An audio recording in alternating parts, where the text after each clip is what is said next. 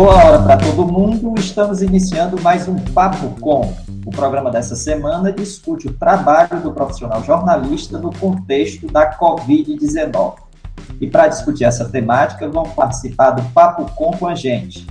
Maria José Braga, que é jornalista, presidenta da Federação Nacional dos Jornalistas, a FENAGE, mestrada em Filosofia pela Universidade Federal de Goiás e servidora concursada do Instituto Federal de Educação, Ciência e Tecnologia do mesmo estado. Olá, Maria José, agradecido por colaborar hoje com a gente, tá bom? Olá, Edgar, é um prazer participar do Papo Com e um prazer estar com os demais convidados, professor Rafael e professora Roseli, que você vai anunciar na sequência. Ah, vamos lá. O primeiro é a senhorita Roseli Fígaro, né, jornalista, professora do programa de pós-graduação em Ciências da Comunicação da Universidade de São Paulo, a USP, coordenadora do Centro de Pesquisa em Comunicação e Trabalho desenvolve ação de pesquisa sobre as condições de trabalho do jornalista no contexto da Covid-19. Então, senhorita Roseli, é legal você ter, estar tá aqui com a gente, tá bom? É, muito obrigada pelo convite, Edgar. Eu sempre agradeço a menção do senhorita. Né? É, é, boa tarde a todos, olá a todos e todas, e uma satisfação poder contribuir com vocês nesse Papo. E complementando a nossa trinca aqui, né, o Rafael Groman, cientista social, professor do programa de pós-graduação em Ciências da Comunicação da Universidade do Vale dos Rios dos Sinos, a Unicinos, coordenador do projeto de pesquisa Cooperativas de Comunicadores na Iberoamérica, Organização do Trabalho, Processos Comunicacionais e Transformação Digital. Rafael, bom ter você por aqui. Oi, Edgar, muito bom ter estar, estar aqui com vocês no Papo Com, com a Maria José, com a Roseli, é, para discutir o trabalho antes, durante e depois do Covid-19. Então, o Papo Com agradece muito a colaboração de vocês. E nesse contexto da pandemia provocada pela Covid-19, os profissionais de serviços essenciais estão sendo lembrados como heroínas e heróis. Isso na perspectiva de reconhecimento pelo trabalho que desenvolvem. O pessoal da área médica faz parte dos serviços essenciais, que tem que continuar seu trabalho porque é fundamental na luta contra a pandemia. As jornalistas e os jornalistas também. É sobre a relação do trabalho do profissional jornalista no contexto da Covid-19 que vamos tratar no Papo Com dessa semana.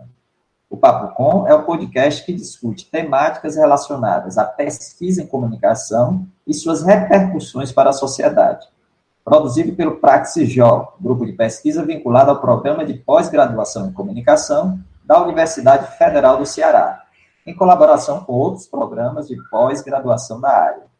Eu sou Edgar Patrício, professor do curso de jornalismo e do programa de pós-graduação em comunicação da Universidade Federal do Ceará. Bruno Balacó produz comigo o Papo Com. Ele é mestrando em comunicação aqui do PPG Com UFC. E você que está ouvindo a gente, pode mandar sua crítica ou sugestão para podcastpapocom.gmail.com. Eu queria, na primeira rodada do nosso diálogo, gente, eu queria compor o panorama da nossa discussão. A gente sabe, por exemplo, que o trabalho, antes mesmo da pandemia, vinha sofrendo transformações. Talvez a mais notada fosse o que se convencionou chamar de uberização, né? Se fala muito na questão da uberização. Também se fala em plataformização do trabalho. Rafa, fala um pouco sobre esses processos que estão acontecendo no mundo do trabalho. Tá. Primeira coisa é que o, o que se chama de uberização ou de plataformização são para se referir a, a, processos muito semelhantes, que é a, a materialização ou encontro de processos que já vinham em andamento de uma racionalidade neoliberal em encontro com a financiarização e com a dataficação da, da sociedade, com a centralidade da extração é, e coleta de dados para o, o, o capital financeiro. Tudo isso culmina com a dependência de plataformas digitais para as pessoas conseguirem ou se manterem em, em trabalho, em atividade de trabalho. E a essa dependência se chama ou de uberização ou de plataformização do trabalho. Eu tendo a gostar mais da segunda por evidenciar é, mais essa dependência em relação às plataformas digitais e mais a diversidade de plataformas que podem existir. Uh, a minha colega Ludmila Kostek Abilila chega a dizer que a uberização é uma apropriação monopolizada e, e, e, produtiva pelas empresas das plataformas dos modos de vida das periferias. E aí com cortes de gênero, de raça, de classe. Então, para começo de conversa, seria a concretização de algo que já vinha antes. Uh, as plataformas a gente pode considerar que são infraestruturas digitais que são abastecidas por dados e automatizadas por algoritmos e que já tem nas suas infraestruturas é, marcas uh, da cultura e das pessoas e das empresas que as constroem. Por exemplo, na Uber você um, um trabalhador não pode conversar com o outro, é sempre o trabalhador e o consumidor.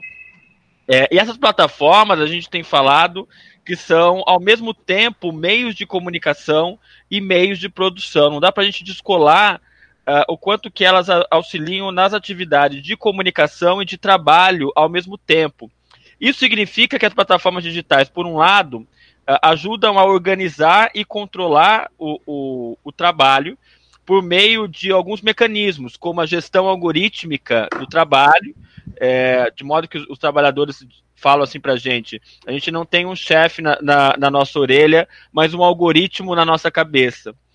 É, além disso, tem os mecanismos de vigilância e e de coleta de dados como um mecanismo que é, é, está em todas essas plataformas e que podem ser tanto plataformas de loca, é, localizadas que entregam pessoas como Uber, que entregam coisas como iFood e, e e também como é, plataformas ligadas ao que se chama hoje de trabalho remoto, seja ligado ao trabalho freelancer, como a Workana, ou a, a, a plataformas que alimentam dados para inteligência artificial, como a Amazon Mechanical Turk. Então, a plataformização é essa crescente dependência de todas essas infraestruturas digitais para a gente conseguir ou se manter em alguma, em alguma atividade de trabalho.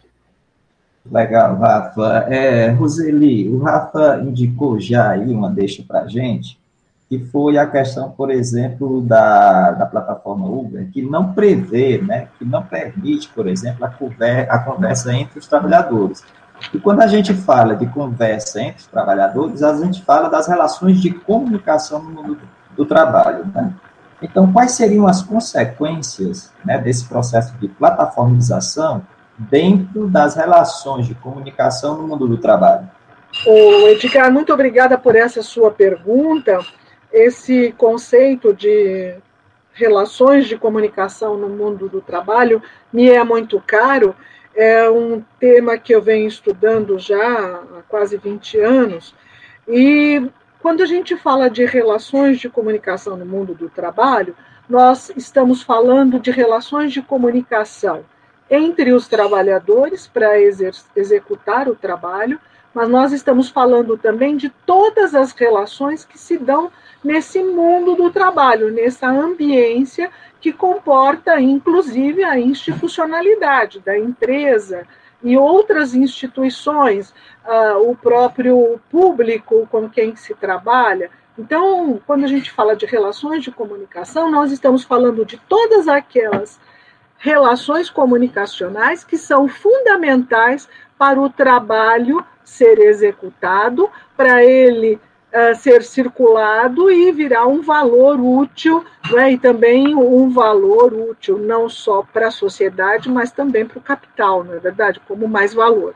Então, esse conceito de relações de comunicação, ele é importante porque ele nos permite mapear todas aquelas interações fundamentais para o trabalho e mostrar também que essas relações elas não são lineares, não é? elas são é, complexas e elas são também conflituosas, né? mostrando também as relações de classe que comportam então a, a realização a, da, do mais valor, tá certo?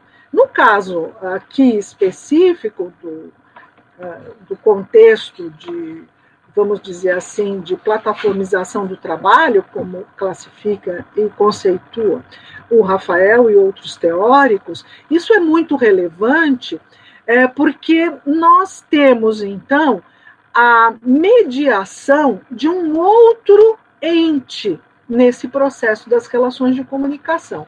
E este outro ente, ele é, além de um, vamos dizer assim, aquele que é, contrata o trabalho ou aquele que, que paga o trabalho, é, feito ou por um motorista, ou por um jornalista freelancer, ou por uma empregada doméstica que também é contratada dessa forma para prestar o serviço em lugar, ele essa, essa, esse, essa plataforma, então, ele se coloca como um mediador que se apropria de todos os valores produzidos nesse processo de trabalho. E quando eu digo de todos os valores, não só o produto final do trabalho, então o serviço que eu prestei, a, a entrega que eu fiz, tá certo? A matéria que eu, que eu, que eu produzi. Não, ele se apropria de todas as interações, de toda a, do nosso tom de voz,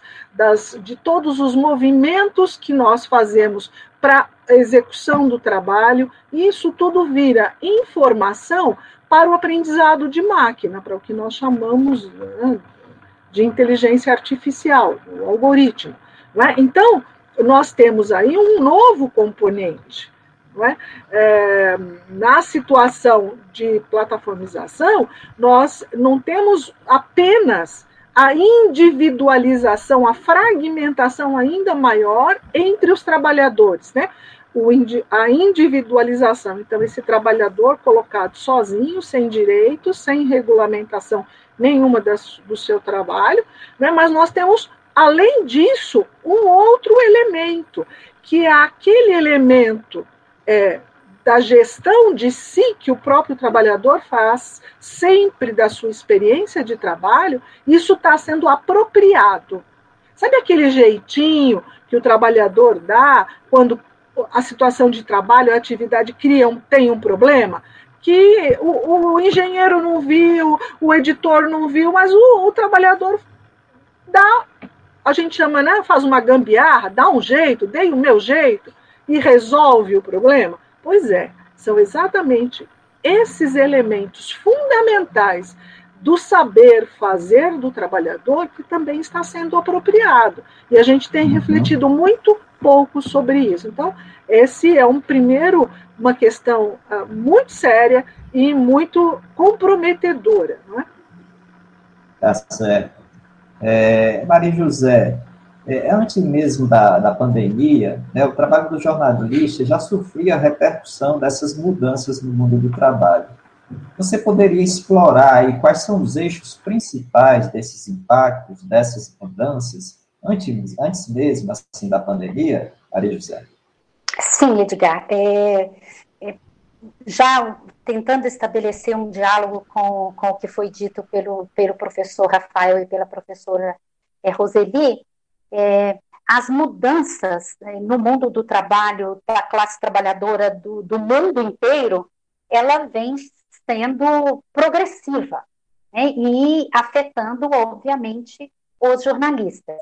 É, vamos deixar a questão da conceitualização para os pesquisadores, apesar de que eu acho que é, a plata, plataformização ela é uma, uma etapa, vamos dizer assim, mais avançada da uberização e que ainda não atingiu todos os setores produtivos e ainda não atingiu integralmente é, o trabalho do jornalista, mas eu queria tratar exatamente do, do que você está me pedindo. É, nós temos é, relações de trabalho que vêm sendo precarizadas desde a, vamos dizer assim, a predominância do, do neoliberalismo no Brasil, lá no governo FHC, com retirada de direitos de trabalhadores, com centenas de mudanças nas leis trabalhistas no Brasil, pequenas mudanças, mas que culminaram com uma grande mudança na legislação trabalhista ocorrida no governo de Michel Temer. Então, a chamada reforma trabalhista, que na verdade é uma contra-reforma trabalhista, ela veio é, consolidar ou legitimar e legalizar a precarização do trabalho que já ocorria nas mais diversas profissões. E entre os jornalistas isso era muito evidente. Repito, mesmo antes da reforma trabalhista. Por quê? Porque eh, os jornalistas já eram vítimas da chamada pejotização, a obrigação de constituir uma empresa jurídica para que essa empresa jurídica prestasse serviço e o trabalhador fosse desguarnecido nos seus direitos de trabalhador. A gente também já sofria, em grande medida, a, a, que eu chamo da precarização máxima do trabalho, que é o freelancer, é, o trabalhador trabalhar e receber por serviços encomendados e esporádicos, porque não há absolutamente nenhuma garantia da manutenção de uma regularidade no trabalho e na demanda de trabalho. Então, os jornalistas já é, eram vítimas dessa precarização que, infelizmente, para muitos tinha um caráter modernizante.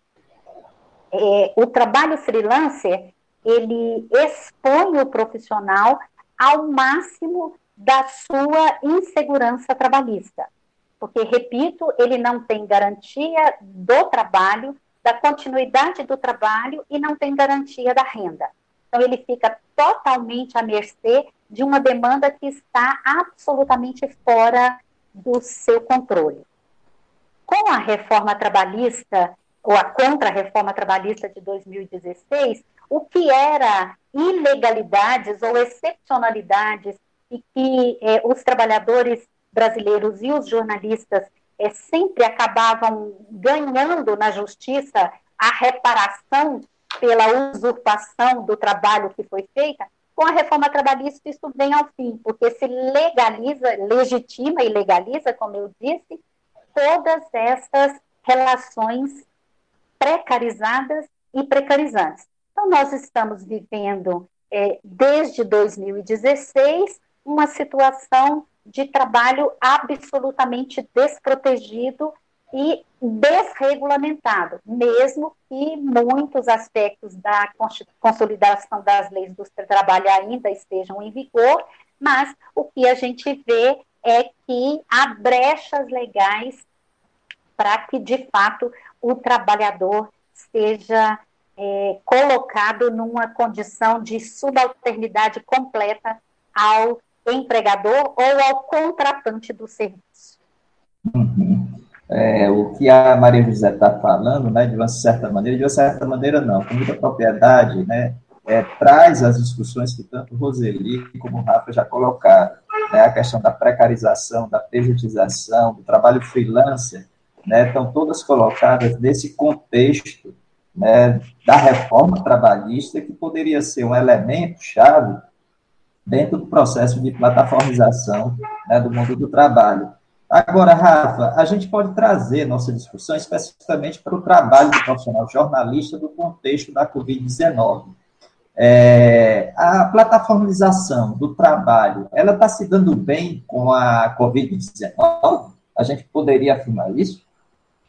Na verdade, dá para a gente dizer, é, antes de falar da Covid-19, quanto que a plataformização tem afetado o jornalismo, que também passa a, a depender dessas infraestruturas e do próprio sujeito jornalista, que também passa a depender dessas, infra dessas infraestruturas. E de uma maneira mais geral, a gente pode dizer que a Covid-19 acelera os processos de plataformização é, generalizados, de alguma maneira, pela sociedade com a adoção de trabalho remoto, é, em alguns casos, é, é, no trabalho de jornalistas, de comunicadores e de outras áreas. É, e aí cito uma pesquisa chamada Trabalho Remoto Isolamento Social, que, na, é, que tentou mapear como que estão se sentindo trabalhadores de diferentes áreas em relação à adoção do trabalho remoto no estado de São Paulo. E é, uma das coisas que é mais interessante são que os trabalhadores que dizem estar sofrendo mais nesse período de pandemia são os trabalhadores das áreas de educação e de comunicação. E os que dizem estar menos sofrendo nesse período são justamente os trabalhadores de serviços financeiros, o que mostra, mais uma vez, o alinhamento desse, desse modo de, de trabalhar a, ao próprio capitalismo é, é, financeiro, que de alguma maneira as próprias plataformas são também é, parte desse processo de rentismo, né, de, de alguma maneira.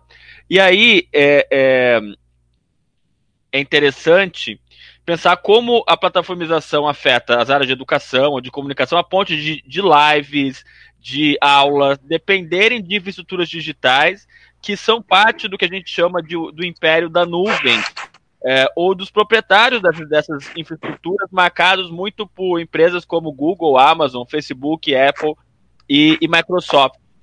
E o mais, uh, isso é um desafio também para o futuro, mas já colocando aqui é, este ponto, qualquer coisa é, que a gente pense como uma alternativa a este mundo, no modo como está colocado hoje, a gente precisa passar por essa racionalidade. Isso a, a, a Wendy Brown fala muito de que mesmo que se coloca nesse mundo é, contrário a tudo isso, é, acaba tendo que se render de alguma maneira a esse, nesse caso, a, a esses conglomerados. E é interessante como já tem surgido, por exemplo, cooperativas é, de que fazem lives, que fazem serviços tipo Google Drive, mas as infraestruturas materiais ainda de sistema, de servidor, ainda não aguenta a banda que exige uma, uma live ou uma aula é, online. Ou seja, a gente ainda vive é, é, a mercê, isso em todas as áreas, e, e, isso a Maria José falou, e é realmente o que a, a plataformização promete, é que a automação completa do trabalho não vai existir é, nos próximos 10 anos, mas vai ser o trabalhador cada vez mais exprimido em microtarefas. Uhum. É, Maria José, então, quais seriam as repercussões que a pandemia está trazendo para o trabalho do profissional jornalista? A gente sabe que a FENAGE, né, Federação Nacionalistas, e os sindicatos estaduais né, estão promovendo pesquisas junto aos profissionais né, para saber né, da situação de trabalho em tempos de pandemia da Covid-19. Como é que resultados essas pesquisas têm mostrado para vocês? Nós, é, da Federação Nacional de Jornalistas, estamos com uma pesquisa em andamento e os profissionais jornalistas têm até o dia 10 para respondê-la. Com essa pesquisa, a gente quer aprofundar os dados que nós obtivemos num levantamento feito pela Federação Internacional dos Jornalistas. E esse levantamento, que foi é, capitaneado no Brasil pela FENAGE, teve uma participação muitíssimo expressiva dos jornalistas brasileiros. Eles foram responsáveis por 22% do total de respostas em todo o mundo. A FIGE é, tem representação em 179 países do mundo. E a pesquisa da FIGE mostra, e o recorte brasileiro da pesquisa da FIGE mostra que os jornalistas e as jornalistas se sentiram muitíssimo impactados com as mudanças ocorridas em é, decorrência da pandemia é, do novo coronavírus. É, Para vocês terem uma ideia, é, cerca de 61% dos profissionais brasileiros é, afirmaram que tiveram aumento da ansiedade e do estresse. Isso é muitíssimo grave e mostra bastante evidentemente é, os problemas do trabalho em domicílio, o que muitas vezes lá atrás parecia uma libertação do trabalhador e principalmente da trabalhadora, do, em razão é, do, do, da flexibilização do horário, etc., etc., é, tem mostrado na pandemia que é gerador de ansiedade e estresse e é provocador de relações muitíssimo piores no trabalho. Isso foi revelado pela pesquisa.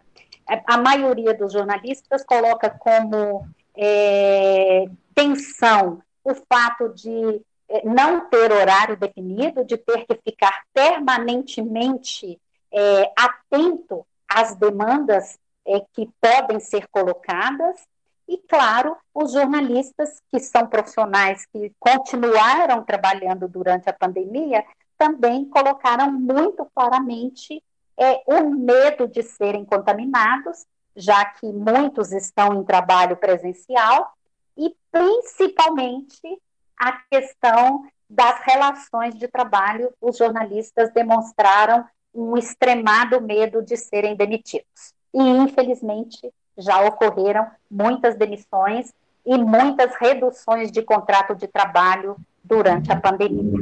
Roseli, a gente sabe que você está com ação de pesquisa né, dentro do Centro de Pesquisa de Comunicação e Trabalho, da USP, né, tentando recensear exatamente essas transformações né, no âmbito do trabalho profissional do jornalista. É, você já tem alguns resultados em relação a essa pesquisa? Como é que você está observando né, é, as relações de trabalho e as relações de comunicação dentro do trabalho no contexto da Covid-19. Muito bem, nós terminamos sim a pesquisa, Edgar, e estamos aqui finalizando o relatório. É, inclusive, eu tenho falado sobre essa pesquisa já para outras entidades. É, uma pesquisa que ficou, o formulário ficou aberto do dia 5 de abril ao dia 30 de abril, então no primeiro momento do distanciamento social, logo após a morte do colega do SBT, nós resolvemos colocar essa pesquisa em ação. É uma pesquisa ampla que busca saber o perfil do comunicador, ou como ele está se adaptando ao trabalho, onde ele trabalha, faixa etária, gênero, e além das questões imediatas eh, relativas ao trabalho durante a pandemia. Então, o que nós verificamos é que, de fato, a grande maioria, mais de 70% dos trabalhadores que responderam à nossa pesquisa, nós tivemos 557 respondentes em 24 estados do país, mais o Distrito Federal e também um respondente em Portugal. É, essa amostra, então, espontânea de, de respostas, né, nos, nos, evidencia é, que grande parte, mais de 70%, estão trabalhando em home office. E o que isso significa? Né? Além do home office, uma outra parte expressiva, sobretudo dos mais de 11% dos trabalhadores que trabalham com televisão, é, dizem ter uma jornada mista, ou seja, home office e uh, local, né, cobertura local. Então, é, nós temos a declaração deles de que há uma intensificação do trabalho. Isso que a, a Maria diz é bem verdade, a conexão ela se dá de forma permanente, é 24 uh, barra 7, né? todos os dias, todas as horas, é, disponível para o trabalho. Há uma multiplicidade de telas, de plataformas para que o trabalho é, seja realizado. Então, os meios de produção, eles precisam, são eles, é, o computador, o celular pessoal, a linha, a conexão com a internet, mas é, é preciso trabalhar a partir daí com as plataformas, isso que nós havíamos colocado antes. Né? Então, esse mediador que, que uh, uh, facilita, vamos dizer assim, a conexão e que permite trabalhar, transmitir informação, coletar informação, produzir, preparar e subir para a divulgação, para a circulação, é sempre uma plataforma, é? Então, isso também tem aí todos esses imperativos é, do poder econômico e de controle da informação, que nós já falamos bastante. Mas o que é importante ressaltar, além da intensificação do trabalho, nessa, nesse aspecto da intensificação, é preciso mostrar dois lados que os respondentes nos indicaram. Primeiro, a intensificação do trabalho de forma, ah, ah, vamos dizer, tradicional, não é? A ampliação da jornada de trabalho. Então, não se tem controle do número de horas a estar disponível para, para a empresa. Mas, além da ampliação do número de horas, há a intensificação do ritmo de trabalho, porque se faz mais coisas ao mesmo tempo. além do trabalho propriamente dito, vinculado à sua profissão, existe toda a gestão do ambiente da casa.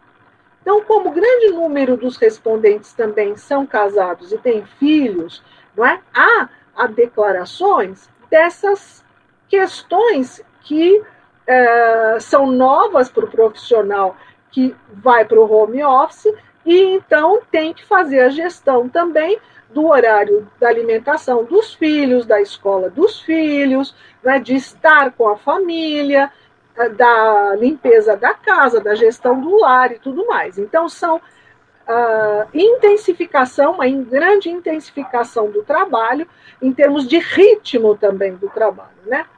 É, além uh, da constante, é, do constante questionamento que eles também revelam nas falas sobre a, a, os procedimentos, as rotinas produtivas, porque elas foram completamente alteradas. Uma coisa é eu trabalhar na empresa, com o software da empresa, com os meus colegas do lado, podendo sair para fazer, buscar informações, indo ao banco de dados de imagens e de sons da empresa. Outra coisa é não ter nada disso e ter que fazer uma reorganização das minhas atividades é, completamente a partir do material disponível pelas uh, ferramentas da internet, pelo Google, por outras ferramentas.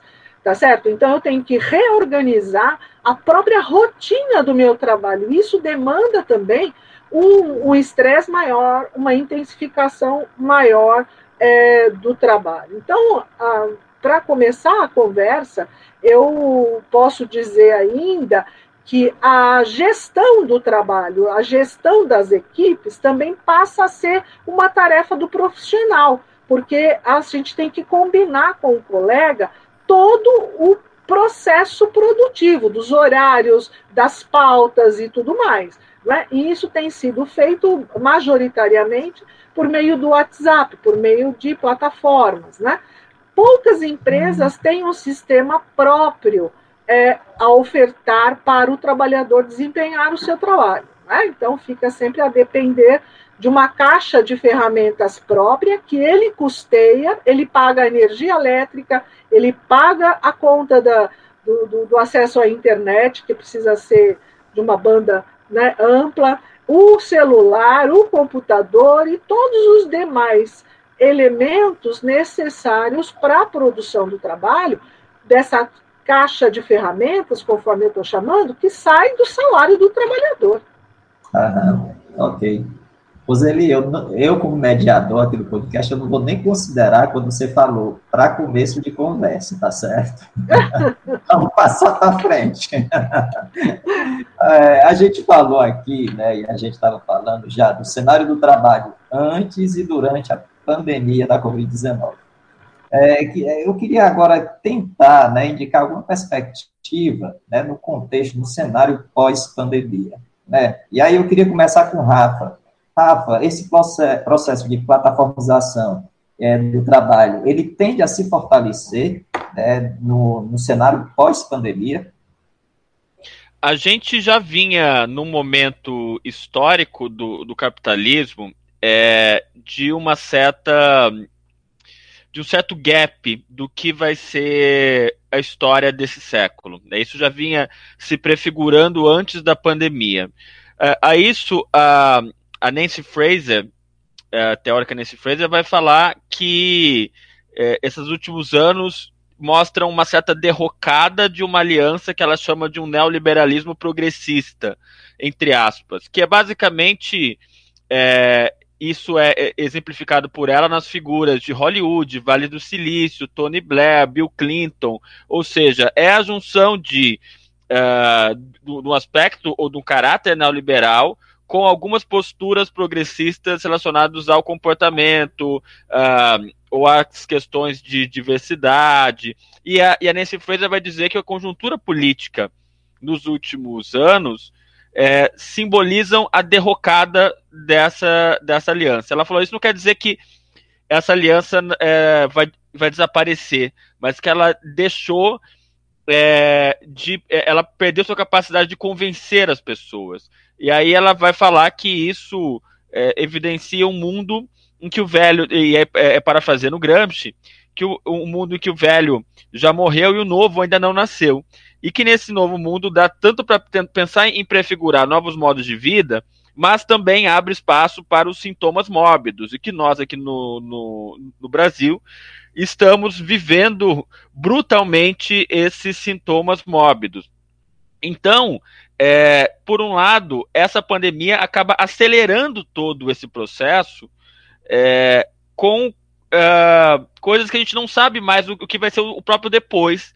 Né? Por exemplo, aceleram a, questão de educação à distância, de, de trabalho remoto, é, de perda de direitos. A gente por outro lado, por um lado, a gente vê essa aceleração, essa, eu, eu tenho falado que a gente vai, depois da plataformização, é a etapa da tasquificação do trabalho, e cada vez mais a gente em microtarefas e espremidos, e de modo que a automação do trabalho completa é uma fantasia delirante, tanto de quem acha que é uma mil maravilhas, ou, ou tanto de quem acha que vai ser, a gente vai ser substituído por robô, porque seremos cada vez mais exprimidos, e a, e a pandemia acelera isso, e, e que pode ser, ser exemplificado com a, a, um conglomerado educacional norte-americano, com presença no, no, Brasil, a Rede Laureate, que é, eu acho, achei muito paradigmático depois de, de, de, matéria da, da Ponte Jornalismo e a Folha de São Paulo ter dado que a Rede Laureate estava substituindo é, professores por é, algoritmos de inteligência artificial ou robôs sem avisar os alunos de que eram robôs e não professores.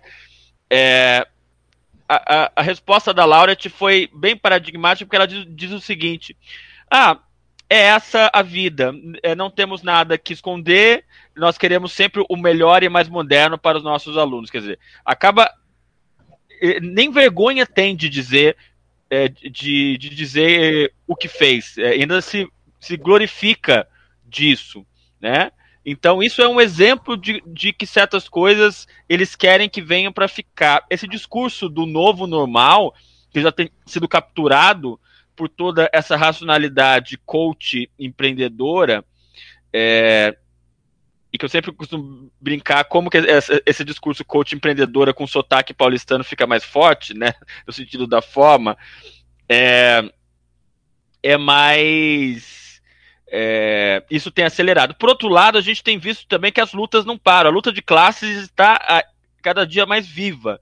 Isso não significa também que a gente vai ver o um mundo lindo, maravilhoso de controle dos trabalhadores. Até porque nesse momento, isso é importante falar, as empresas estão comprando ainda mais softwares de vigilância em relação aos trabalhadores. A gente traduziu recentemente um texto para a revista Jacobin, eu e um orientando meu, Fabrício Barilli, que está trabalhando com esse tema, e as empresas podem rastrear o que o trabalhador está teclando, se ele fica mais de um minuto com a tela da videoconferência minimizada e o, o, o patrão recebe um e-mail, é, você tem o monitoramento e o controle ainda maior dos trabalhadores por parte das empresas, e agora ele está fazendo uma análise bem é, é, detalhada desses softwares, e é uma coisa assim absurda.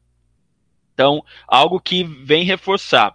Por outro lado, a gente tem visto tanto nas ruas é, de São Paulo, os próprios entregadores é, dizendo que eles recusam a ideologia do, da meritocracia e, e, do empreendedorismo, que eles são explorados e que estão de alguma maneira se mobilizando é, em lutas, que eu considero isso como lutas pré-figurativas, de alguma maneira, de organização desses trabalhadores que tem acontecido, organização e que também passa por um, um papel central da comunicação para a organização desses trabalhadores. Isso nos mostra, por um lado, que a luta é, é, não é de um lado só e, que há movimentos de resistências e alternativas. Só que é, seria um engano a gente acreditar numa ilusão de que nós estamos ganhando nessa conversa. É, então ainda há muita disputa é, para acontecer. E, de um lado, se temos novos métodos de controle e organização do trabalho, é preciso novos métodos de resistência e de alternativas a isso. É, é, de maneira que não há nenhum trabalhador que seja inorganizável, e esse momento tem mostrado isso de alguma maneira. Ok. É, é, Roseli, e dentro dessa, dessas novas configurações, né, da plataformização, né, e do cenário que vem pós-pandemia, o que é que a gente pode esperar né, das relações de comunicação no trabalho, das empresas jornalísticas, por exemplo, né, num cenário pós-pandemia? Olha, é, é, como disse o professor Rafael, é, nós tivemos nesse, estamos né, vivendo nesse período de pandemia, uma aceleração é, do home office, do trabalho remoto, uh, período em que essa experimentação de, que está sendo feita pelas empresas está sendo uh, muito bem-vinda, porque os trabalhadores estão dando conta do recado. Né? Ou seja, os trabalhadores estão sacrificando o seu tempo livre, estão sacrificando o tempo que ficar com a sua família, da gestão da sua casa, até do seu espaço próprio. Tanto é que os problemas de doença mental e emocional, o estresse têm crescido muito, não é? Isso é dado também de pesquisa da área. É, então, uh, as coisas vão indo nesse sentido, uh, vão mostrando um caminho que pode ser muito perigoso para o trabalhador no sentido dos seus direitos, sobretudo para o trabalhador da comunicação, os jornalistas aí incluídos, claro. É? Então, as empresas elas estão é, como já vinham fazendo experimentos, financiando algumas mídias independentes, alguns blogs e tal, eram processos de experimentação, que a pandemia veio ocasionar a aceleração não é? e trazer um mundo de conhecimento, no termos de administração do trabalho, de controle do trabalho, para ser sistematizado e implementado. Eu vou dizer uma coisa para vocês. Eu não sou uh, otimista uh, com relação ao que nos espera em futuro próximo para a área da comunicação. Né? Eu estudo o trabalho do jornalista há mais de 10 anos, é, bem mais de 10 anos, e o que nós temos visto nesse período é o aprofundamento é, da precarização do trabalho, de condições absolutamente impossíveis não é, para o trabalhador e com resultados também muito uh, expressivos com relação à qualidade do jornalismo que se entrega para a população. Isso é preciso dizer, porque nós estamos falando no âmbito do, das relações de comunicação no mundo do trabalho.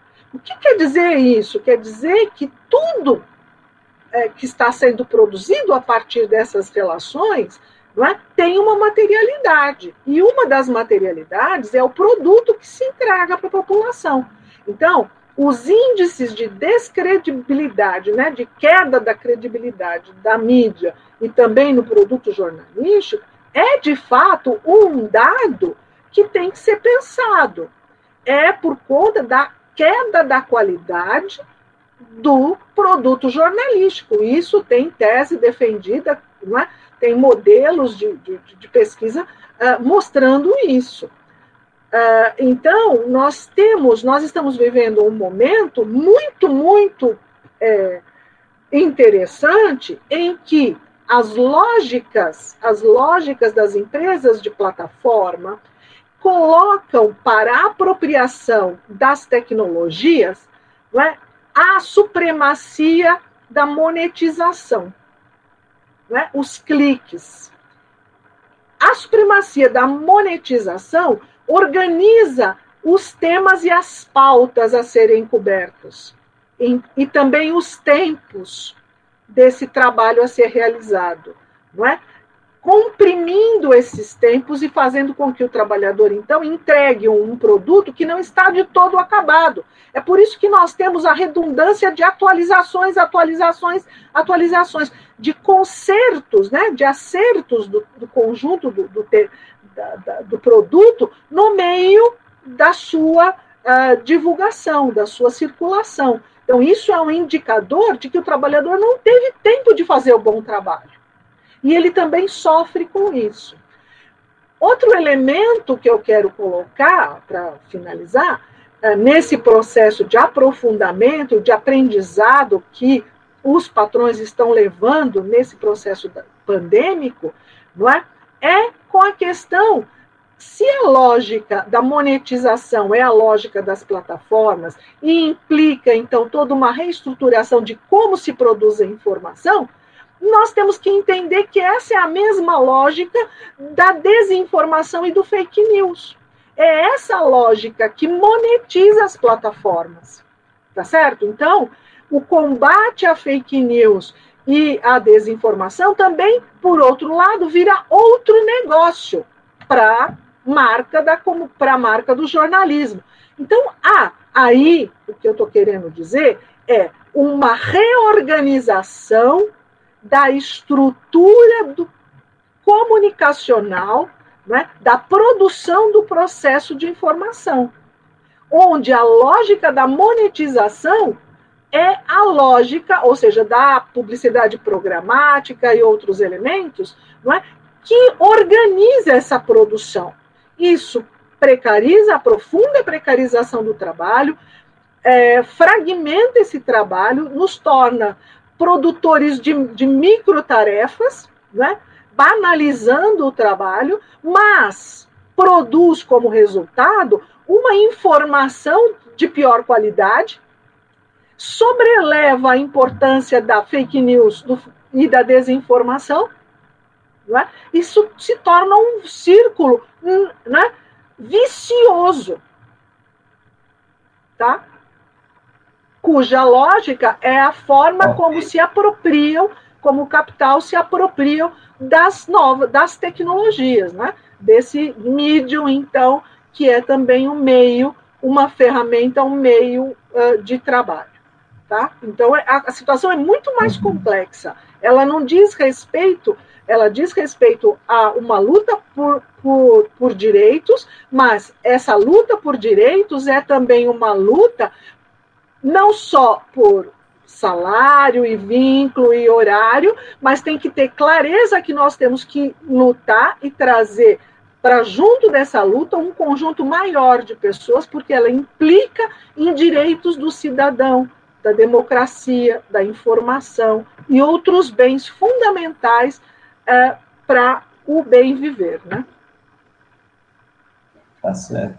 É, Maria José, então a gente teve aí, né, Rafael e Roseli traçaram né, alguns panoramas em relação a, ao cenário pós-pandemia, né, do ponto de vista da plataformização, do ponto de vista das relações de trabalho, das relações de comunicação do trabalho, e aí eu queria saber de você o seguinte: como é que você está vendo, né, como é que a FENAGE está vendo né, a capacidade de reação dos jornalistas, dos profissionais jornalistas, em relação a esses processos? Né, como é que a FENAGE está sentindo a possibilidade de uma mobilização, né, de um processo de reorientação desses, né, desse cenário que, à primeira vista, pode ser um pouco sombrio né, para a categoria do profissional jornalista e do próprio seu trabalho?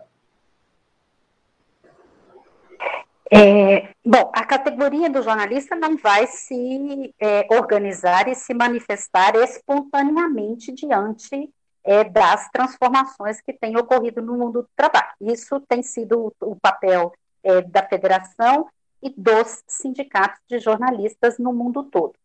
E o que eu queria ressaltar é que é, há uma transformação que é uma transformação tecnológica, mas essa, essa transformação tecnológica ela está absolutamente assentada é, e, e, vamos dizer assim, é, funcionando a serviço do neoliberalismo e do rentismo. Então, é preciso de haver uma discussão que é, antes de tudo, é, é discussão de economia política. Porque sem uma discussão profunda da economia política, do papel do trabalho e das garantias do trabalho é, no mundo pós-pandemia é, ou no mundo pós-moderno, o que nós vamos assistir é a precarização crescente até chegarmos à barbárie. Então, temos uma coisa anterior que, é, vamos dizer assim, que é, determina todas as relações é, sociais, não só as relações de trabalho, e que precisa de ser levado em conta. Eu digo que se há alguma coisa que nós podemos tirar de positivo da pandemia, é a evidência, inclusive para quem não é estudioso, para quem nunca ouviu o conceito de mais-valia, mas há sim a evidência de que a riqueza da humanidade é produzida pelo trabalho e não pelo capital. Tanto hum. que o mundo inteiro pede para que os trabalhadores voltem a trabalhar, porque a riqueza é produzida pelo trabalho. Então, nós temos que pensar é, formas de nos organizarmos, os, os, os estudiosos têm que pensar formas de contribuírem para a reflexão do mundo, para que haja, de fato, uma revisão desses valores que vem lá da década de 70, com Thatcher e depois com Reagan, do neoliberalismo, que prega, sim, a, vamos dizer, exploração máxima do trabalho e do trabalhador. Sem, sem uma revisão desse conceito macro que hoje é, regula todas as, so, as relações sociais, eu acredito que nós estamos caminhando para relações ainda mais precarizadas. Óbvio, há resistência, há organização dos trabalhadores, mas há uma certa é, fetichização da tecnologia e das lógicas que essas tecnologias estão impondo, não só no mundo do trabalho, mas na sociedade como um todo. A mim me parece absurdo, que pareça natural ou que pareça inexorável que cinco plataformas de tecnologia do mundo determinem, inclusive, valores que devem ser seguidos por todas as sociedades e por todas as empresas e por todos os trabalhadores e por, pelo mundo inteiro. Então, está na hora da gente, eh, sem negar a importância das tecnologias, sem negar a importância das inovações, mas está na hora da gente dizer o que nós queremos. E acho que é, o mundo todo tem que optar pela humanidade. Então, está é, tá na hora de regular a atuação das plataformas. É claro que isso é algo difícil, algo que exige medidas é, transnacionais, mas está na hora da gente dizer que determinadas lógicas não podem imperar. E para o jornalismo, a lógica da monetização é a pior possível. Por quê? Porque é, a informação de qualidade, a informação plural, a informação diversa, a informação que contraria interesses, é, muitas vezes não gera cliques e, portanto, não está nessa roda monetária que está colocada atualmente. Nós, da Federação Nacional dos Jornalistas, temos defendido que precisamos de criar um movimento nacional e internacional pela valorização do jornalismo e uma discussão madura sobre o financiamento da produção jornalística. Esgotou-se o modelo da, do financiamento pela publicidade e volto a dizer, o financiamento pela monetização de cliques não cabe a jornalistas, não cabe ao jornalismo e nós vamos ter que discutir seriamente como financiar essa atividade que é essencial para qualquer sociedade que se queira democrática. Então, estamos aí diante de um desafio imenso, não só nas relações de trabalho, mas na própria é, produção jornalística, e creio que temos que avançar, mas sempre colocando no horizonte é, o, o ser humano, o que precisa da informação, que consome a informação, que produz a informação. Sem ele, os robôs não vão precisar de nada disso. É, e o Papo Com dessa semana está terminando, né? A gente tem que finalizar. A gente agradece a participação dos nossos convidados, Roseli, agradecido por ter participado hoje com a gente. Muito obrigada, Edgar. Estou à disposição. Um grande abraço a todos vocês, aos seus alunos e ao Bruno. bacana esse trabalho conjunto com o orientador e mestrando. Bacana mesmo. Um grande abraço. Ah, Rafael, a gente espera que você volte a participar do nosso Papo Com. Bom, muito obrigado, Edgar, muito obrigado, Maria José, é, Roseli, Bruno. É, e dizer que, de, dentre esses movimentos que a gente tem percebido rumo a, a, outros futuros possíveis por parte dos trabalhadores, os debates passam tanto pela regulação do, do trabalho, pela organização dos trabalhadores e por formas de autogestão como o cooperativismo, e são áreas aí que a gente tem enfrentado na área da pesquisa acadêmica. Muito obrigado. Legal. Maria José, o Papo sempre está aberto aqui para a sua participação, tá certo? Muito obrigada, professora Edgar, muito obrigada aos professores Rafael e Roseli, foi muitíssimo produtivo estar aqui com vocês e espero que os ouvintes do Papo Com também tenham aproveitado bastante essa conversa. Então, o Papo Com é o podcast que discute temáticas relacionadas à pesquisa em comunicação e suas repercussões para a sociedade. Produzido pelo Praxis-Jog, grupo de pesquisa vinculado ao Programa de Pós-Graduação em Comunicação da Universidade Federal do Ceará, em colaboração com outros programas de pós-graduação da área. Eu sou Edgar Patrício, professor do curso de jornalismo e do Programa de Pós-Graduação em Comunicação da Universidade Federal do Ceará. Bruno Balacó produz comigo o Papo Com, ele é mestrando em comunicação aqui do PPG com UFC. A gente agradece muito sua escuta. Você pode enviar sua crítica ou sugestão para podcastpapocom.gmail.com E você também pode acompanhar as novidades né, do Papo Com no arroba podcastpapocom. Até a próxima semana, pessoal.